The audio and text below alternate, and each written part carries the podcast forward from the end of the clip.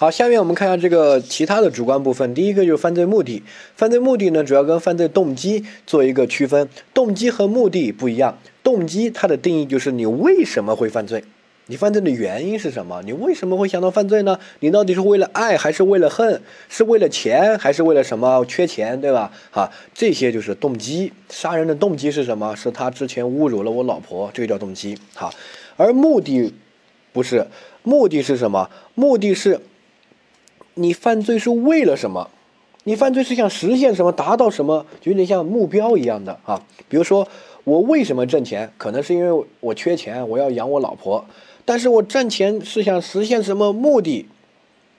可能是为了买那套房子，或者为了让公司上市，这些对不对？这个一个是最开始的原点、原动力、初心，一个是想要实现的结果、目标啊，那个完全不一样，一个头一个尾。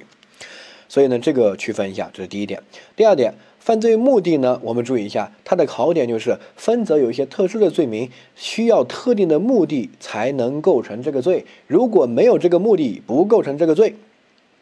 啊，比如说，对此我们把它叫目的犯。哈，比如说我们有个罪叫做拐卖妇女儿童罪。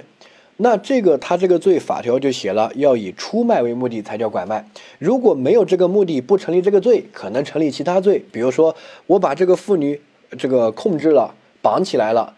如果我是以出卖为目的，就定拐卖妇女罪。如果我就单纯的想关他几天，教训一下他，那就定非法拘禁罪。如果我是想向他的家人勒索财物，那就定绑架罪。所以呢，不同的目的定的罪不同。要想成立拐卖妇女罪，一定要有出卖为目的哈。还有比如说传播淫秽物品罪，要有传播的目的。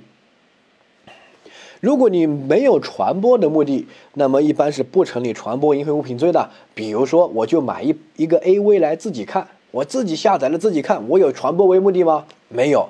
那就不成立这个罪啊，所以呢，这个罪要有传播为目的啊。这个下一个，呃，这个目的犯呢，我们注意，他成立这个罪要目的，但是这个目的是否成功了，是否实现了？这个是在所不问的，只要有有这个目的就行了。因为这个整块我们说的是犯罪主观，主观就是脑子里面的东西，对不对？这个有没有实现在所不问。比如说我的目标是这个超过马云，我只要有这个目标就行了。你真的能不能超过，那在所不问的哈。所以比如说我们说成立拐卖妇女罪，只要你有出卖为目的，主观上脑子里面有这个目的，那就可以成立这个罪了。你有没有实际把它卖出、卖成功？那个是不在所不问的，那个不会影响这个罪的成立，听到没有？所以呢，我们说的是有这个目的。并没有说这个目的一定要实现才能定这个罪。你有没有卖出这个妇女，我们都可以给你定拐卖妇女罪。而且这个罪的既遂标准不是卖出，而是控制她的自由。因为我之前在讲犯罪客体的时候说过，后面我们在讲分则罪名的时候也会强调，这个罪它是在人身权利这个章节，它侵犯的是自由这个权益。所以呢，它只要侵犯到自由，控制了这个妇女，它就既遂了，不需要卖出。好，但是它在。控制这个妇女的时候，在拐这个妇女的时候，如果他没有出卖为目的，不定这个罪，可能定非法拘禁或者绑架，定其他罪，对不对？定这个罪一定要有这个目的，但这个目的是否能成功，是否能达到这个目标，是否能实现，在所不问啊。这个注意下一个，犯罪动机，犯罪动机是你为什么会犯罪？这个呢，我们不考虑。尤其初学者啊，你没学过刑法或者法学基础差的，你不要考虑动机。动机呢，不在考试里面是没有影响的。如果你是法官，你实际在判决的时候会有一些影响啊，因为有有些动机这个可能罚的重一点，有些动机可能罚的轻一点。但是呢，我们并不考这个刑罚的轻重的和这个犯罪情节和这或者说犯他定的他的这个案件和他刑罚轻重的对应关系不考。不会说给你一个案例，问你到底判几年，判三年还是判五年，让你去判啊？不会的，他只会考这个行为到底构成什么罪，构不构成犯罪，构成的是故意犯罪还是过失犯罪，抢劫还是盗窃这些啊。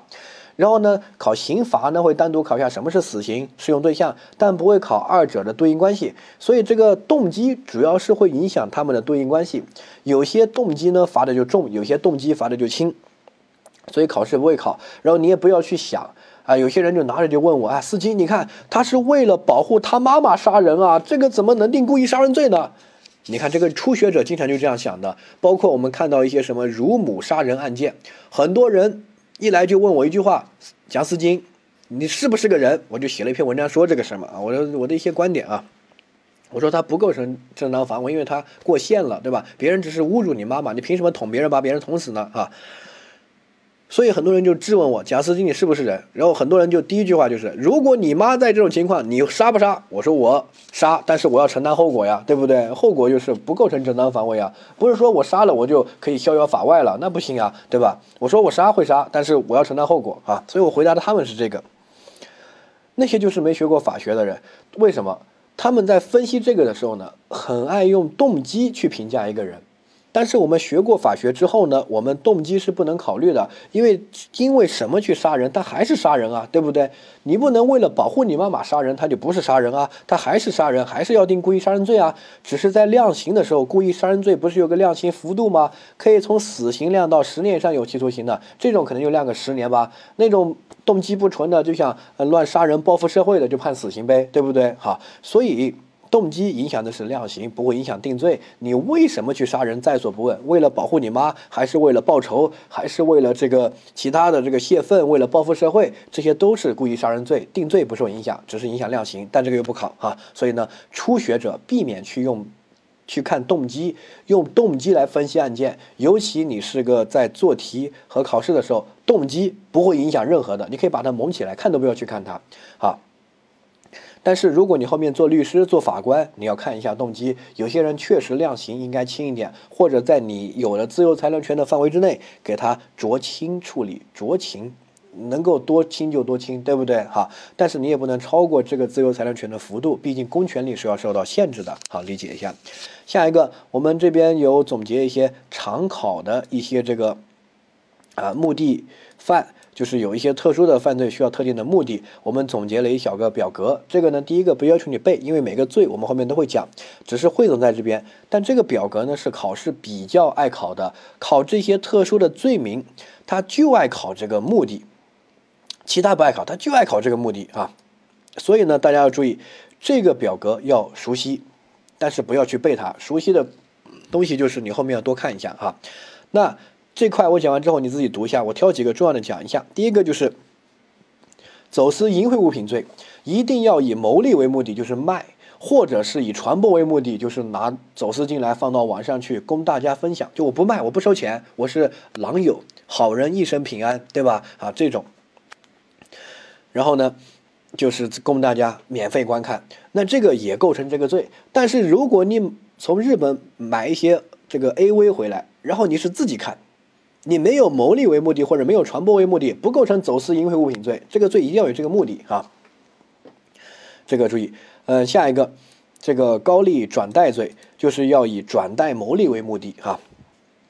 然后这个目的一定是在贷款的时候就要有，不是事后，事后的不算。这个我们后面分则讲到这个罪的时候，有给大家强调哈。然后呢，还有这个呃拐卖妇女儿童罪要以出卖为目的。然后呢，还有诬告陷害罪要以。意图使他人受到刑事追究，使他人受到刑事追究为目的，呃，然后呢，还有我们这个好传播淫秽物品牟利罪，它要以传播和牟利为目的，就要既要传播又要牟利，它是通过传播的形式来牟利，核心是牟利为目的，想挣钱啊，他一些黄色的表演啊，卖一些黄色的这个光碟啊啊这些，然后呢，另外一个。如果你仅仅以传播为目的的话，你不想牟利，我就说了，供大家免费下载，对吧？我就拍一些自己的性爱视频，我不收费，免费下。但这个也构成犯罪，是以这个传播淫秽物品罪。它两个罪不一样，一个叫传播淫秽物品牟利罪，另外一个叫传播淫秽物品罪。传播罚的轻一点，传播了牟利的罚的重一点，两个罪啊。如果你只是。我两个夫妻啊，自己拍一点自己的性爱视频，然后自己平时看一下，那个肯定是无罪的，法律肯定不管你，对吧？但是你放到网上，那就构成这个传播淫秽物品罪。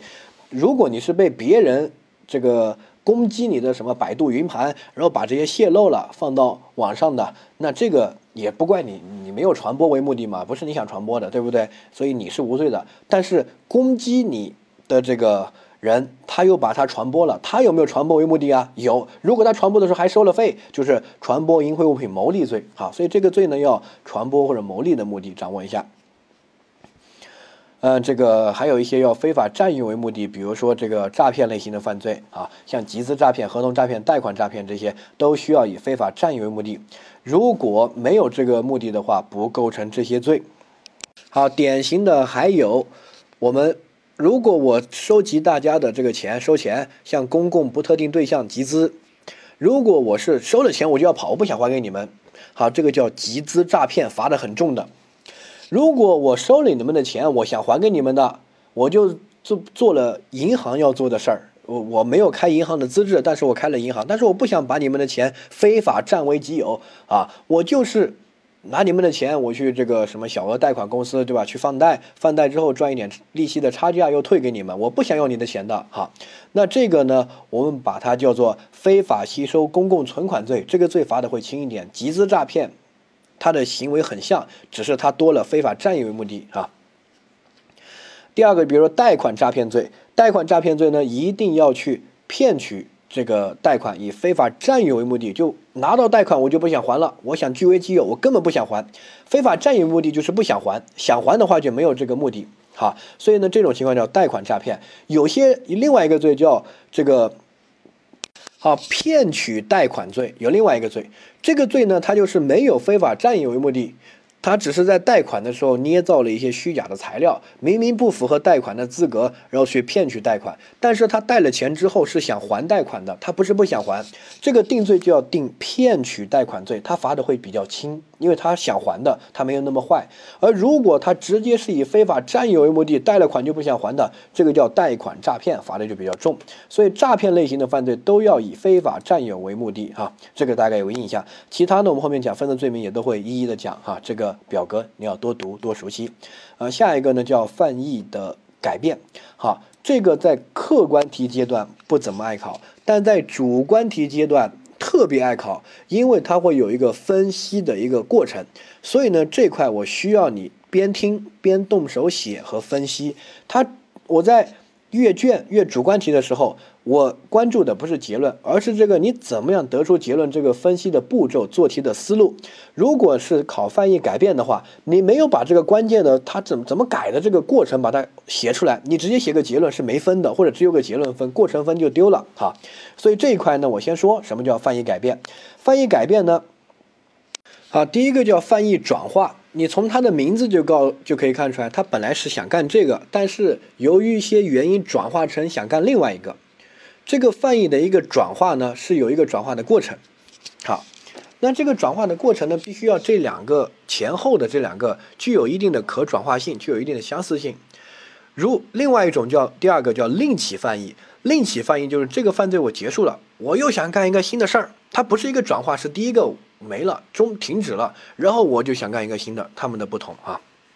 好，翻译转化呢，它主要是在犯罪过程中，针对同一性质的对象或者同一性质的法益，改变犯罪故意，由这个罪转化成为那个罪，最终一般只按一罪处理啊。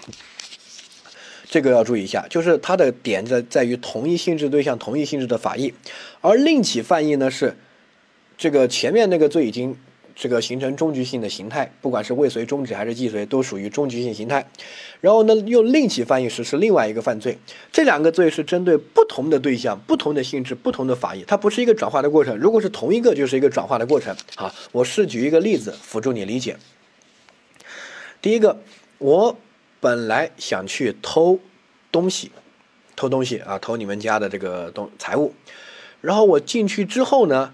哎，我一看，哎呀，你这个那么怂啊，这个感觉瘦瘦弱弱的，我直接不偷了，我就抢了。那这个叫什么？这个叫犯意的转化。从盗窃和抢劫来看，他们很容易相互就转化。为什么？因为他们基本上都是针对同一性质的对象，同一性质的法益，都是财产这个法益，对不对？所以这个叫犯意转化。好，第二个，我本来是想去偷东西，进去一看，哎，女主人非常漂亮，于是我想强奸了。那这个叫什么？这个叫另起翻译，就是盗窃和强奸根本是不同的对象，不同的法益，一个是人，一个是财产，对不对？而且从来没有说过盗窃会转化成为强奸的，不会。但是盗窃就很容易转化成为抢劫，这个案例大家都有感觉，对不对？所以这个转化是这样一个过程，从这个罪转到那个罪，这两个罪啊，它有同一性质的对象或者同一性质的法益，很相似，基本都会随时就这两个罪变来变去。而另起犯意呢，就是。前面那个罪和后面这个罪啊，压根没什么联系，针对的是不同的对象、不同性质的法益，哈，就要另起翻译，这个注意，这是第一个概念的区分，哈。第二个，翻译的转化呢有两种情况，两种情况你到时候读完题之后，你对应到是哪一种情况，然后记结论。第一种情况叫预备阶段和实行阶段的转化，那么预备阶段你想干一个事儿，到了实行阶段你又想干另外一个事儿。这种转化呢，我们采取的是吸收原则。吸收原则是实行阶段吸收预备阶段。注意，此处无论轻重，以实行阶段为准。好，两个案例，比如说我开始在预备的时候呢，我是想进去偷东西，然后进去之后呢，我就变成了抢劫。那现在就是前面预备阶段是想盗窃，进去实行的过程中变成了抢劫，那是以实行阶段的犯意为准，最终。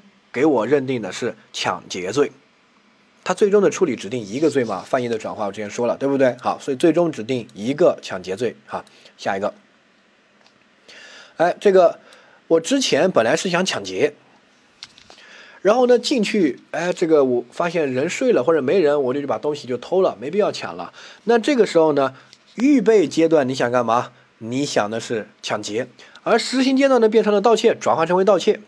那这个时候呢，也是以实行的阶段的犯意为准，换句话说，定盗窃罪。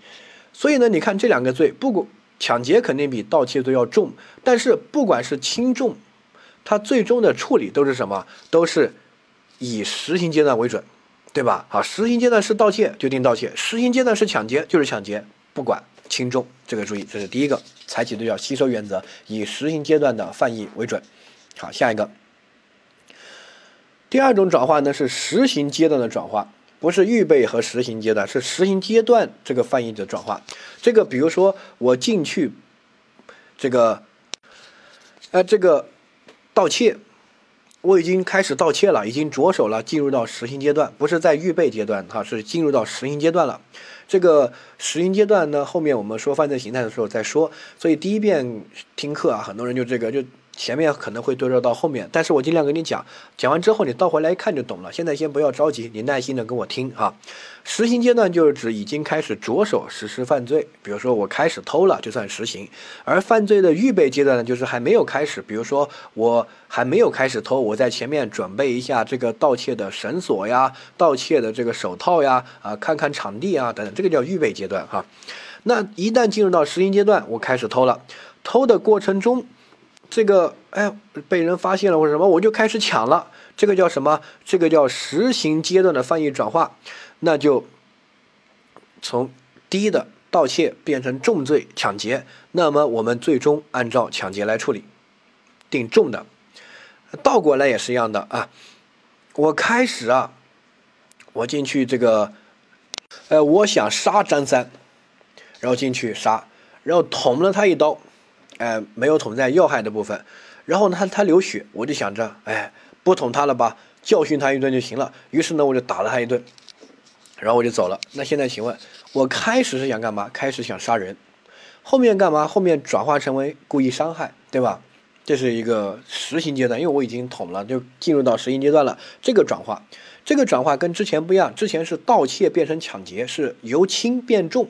现在干嘛？是从杀人变成伤害，由重变轻。那这个怎么判断呢？就是责重的，所以呢，前面那个由轻变重，由盗窃变成抢劫，最终定抢劫；第二个由重变轻，由故意杀人变成故意伤害，最终还是认定为故意杀人。好，所以这种的处理呢，它是犯意升高的从新意，犯意降低的从旧意。犯意升高就是由低变高。从新义就是按照高的来，对不对？按照重的来。犯意降低就是由高变低，从旧义就是按照旧的来，都是按照高的来。所以就是记住从重或者责重处罚啊，哪个最重定哪一个，听懂没有？好，这两个是不一样的。再强调，你做题第一步先判断是预备阶段和实行阶段的转化，还是在实行阶段的转化？如果你定位是第一个预备阶段和实行阶段的转化，那么你不需要管轻重，你直接以实行阶段是什么，他想干嘛就定那个。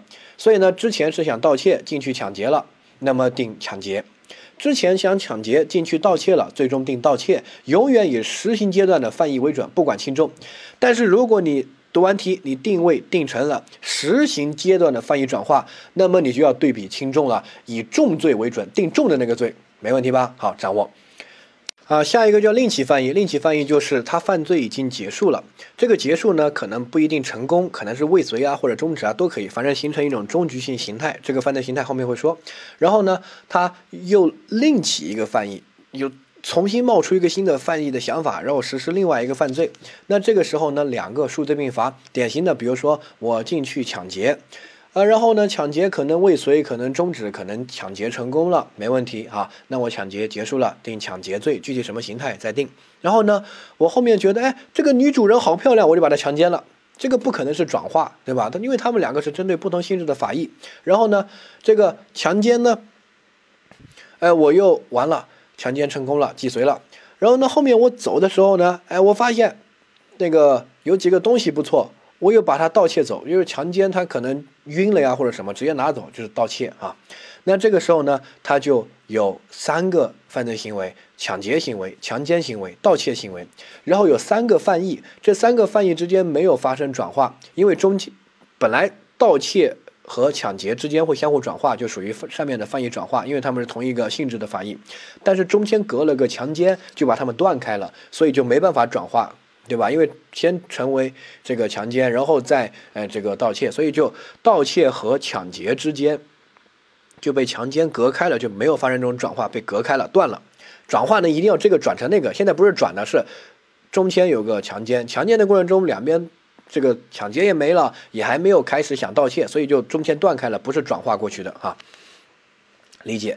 所以这种案件呢，一般是要作为三个罪数罪并罚啊。呃，抢劫，比如说你放弃了就成立终止，然后呢另起犯意强奸，强奸成功了，强奸既遂，然后后面又盗窃，盗窃既遂，三个三个罪数罪并罚，好掌握，这个叫另起犯意。另起犯意的处理呢都是数罪并罚，因为它侵犯了不同的法益，不同性质的法益，然后有不同的犯意，对吧？然后另起犯意的，对吧？然后有不同的行为，所以呢数罪并罚。下一个行为对象的转化，行为对象的转化呢指的是在犯罪过程中犯意没有变。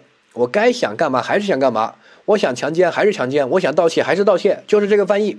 但是对象发生了转化。比如说，我之前想偷的是这个，呃，你的这个玉石珠宝，后面一进去之后呢，发现，哎，你有一个这个，呃，芯片或者一个电脑还挺值钱的，我就把这个电脑偷了。这个叫什么？这个叫犯罪对象的转化，从珠宝变成了电脑，对不对啊？另外一个，比如说我之前是想强奸这个小花，后面进去发现，呃，他的室友小红更漂亮，我就把小红强奸了。那这个叫什么？也叫行为对象的转化。那这种该怎么处理呢？好，我们注意一下。啊，如果是同一个罪，同一个罪，那么这个时候呢，我们就要看是什么法益。如果不是人身的法益。那么我们就定一个罪就行了。比如说，我开始我想盗窃的是这个珠宝，后面盗窃了电脑，转化成为电脑。那这个时候呢，这种行为对象的转化又不具备人身专属性这个法益，那么就定一个盗窃罪就行了。好，第二个，如果是人身专属性的法益，那是要定两个罪，两个罪并罚。典型的，比如强奸啊，我想强奸冰冰，然后进去之后呢，发现隔壁的 baby 更可爱。所以我就把 baby 强奸了。这个时候我要定两个罪，跟上面不一样，定两个罪。好，一个是这个强奸终止对冰冰，一个是对 angel 就对 baby 啊强奸既遂。我这个 baby 不是指的那些女明星，不是指的你的偶像。我们讲课的时候啊，用这些来来这个编，因为我们一开始想到女性啊或者什么，就这个，开始觉得没什么问题，但有些那种。讲课影响力大了，他就那种粉丝来骂你，你讲课能不能不要侮辱我的女神？可以，所以我就没有说是什么 baby，有各种女的叫 baby 啊，对不对啊？呃，冰冰也有好多冰冰啊，对不对啊？所以呢，这个大家请不要那么代入感，就把这个知识点理解就行了，好好体谅一下我哈。所以呢，这个我想强调的是，这个点比较重要，因为人生它具有专属性，所以人身专属性的法益是要一个一个单独保护的。但是那个财物就是个东西，它没有专属性，手机和电脑它都是代表一样的哈。但是这个每一个人身法益都值得单独保护。所以呢，如果你针对人身性质的法益发生了对象的转化，那么是要数罪并罚的。如果那个法益不具有人身的专属性，就定一个罪就行了。好，下一个，如果是不同的犯罪构成，虽然你都是一个犯意，但是那两个对象定不同的罪，这个呢比较特殊。我们后面讲抽象认知错误也会学。好，比如说，呃，大家知道盗窃罪有一个罪，另外一个罪叫盗窃枪支罪，他们是不同的罪啊，罚的盗窃枪支肯定罚的重一些。然后呢，我本来进去我是想偷你的那个包。进去你们家之后呢，我不想偷包了，我想偷枪，我还是想盗窃，这个犯意没变，但是呢，我就从一个普通的包变成了枪。这个是要定另外一个罪了，叫盗窃枪支罪，对不对？好，所以呢，这个就属于不同的犯罪构成，但它的犯意还是盗窃的犯意，只是这个对象有些特殊对象有特殊罪名。但是像之前没有盗窃电脑罪和盗窃这个珠宝罪，没有，就是盗窃罪哈。但有专门的盗窃枪支罪，对于这种呢，要并罚。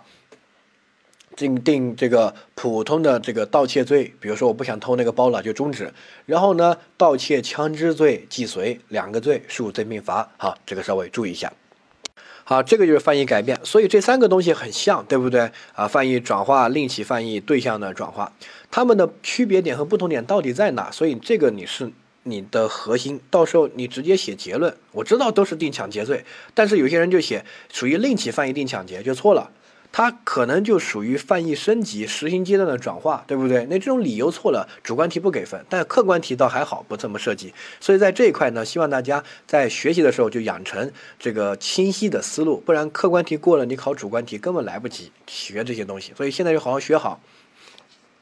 包括有一些要复习主观题的，要好好学好哈。所以这块是主观题比较爱考的一个分析思维，因为它有判断的这个步骤。第一步先判断什么，第二步判断什么，对不对哈？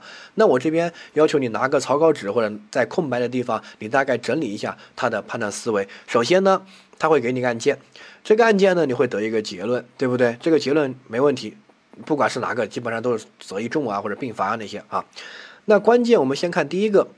他有，他肯定前一个后一个，对不对？又发生两个罪，那我们判断这两个罪，如果他都是同一个犯罪故意，比如说都是盗窃，前面是盗窃，后面是盗窃，都是强奸，前面是强奸，后面也是强奸，都是同一个罪，或者是这个对象稍微不同，但都是一样，比如说前面是盗窃，后面是盗窃枪支，但都是盗窃嘛，对不对？你这样理解，那么这个就属于行为对象的转化。然后你就按照行为对象的转化判断它是同一个犯罪构成还是不同犯罪构成，然后判断具不具备人身专属性的法益，然后得结论，没问题吧？好，这是第一个。第二个，如果前面那个和后面那个是不同的罪，对吧？不同的罪，那肯定不是对象的转化了，要不就犯意转化，要不就另起犯意。那我们就看前后这两个罪，它侵犯的是不是同一个性质的法益？如果是盗窃和抢劫，你看它侵犯的是同一个性质的法益吧？那就属于什么犯意的转化？那我们下一步又判断它是实行阶段和预备阶段的这个问题呢，还是实行阶段内部的转化，对吧？然后给结论。如果你判断出来前面那个罪和后面那个罪侵犯的是不同的法益，比如说盗窃和强奸，对吧？抢劫和绑架，抢劫和强奸这种。那就属于另起犯意，那就定位到另起犯意了，就结论就是并罚了，那就没什么细化的两种情况，就只有一种情况，对不对？好，通过这个呢，你自己拿个草稿纸梳理一下啊。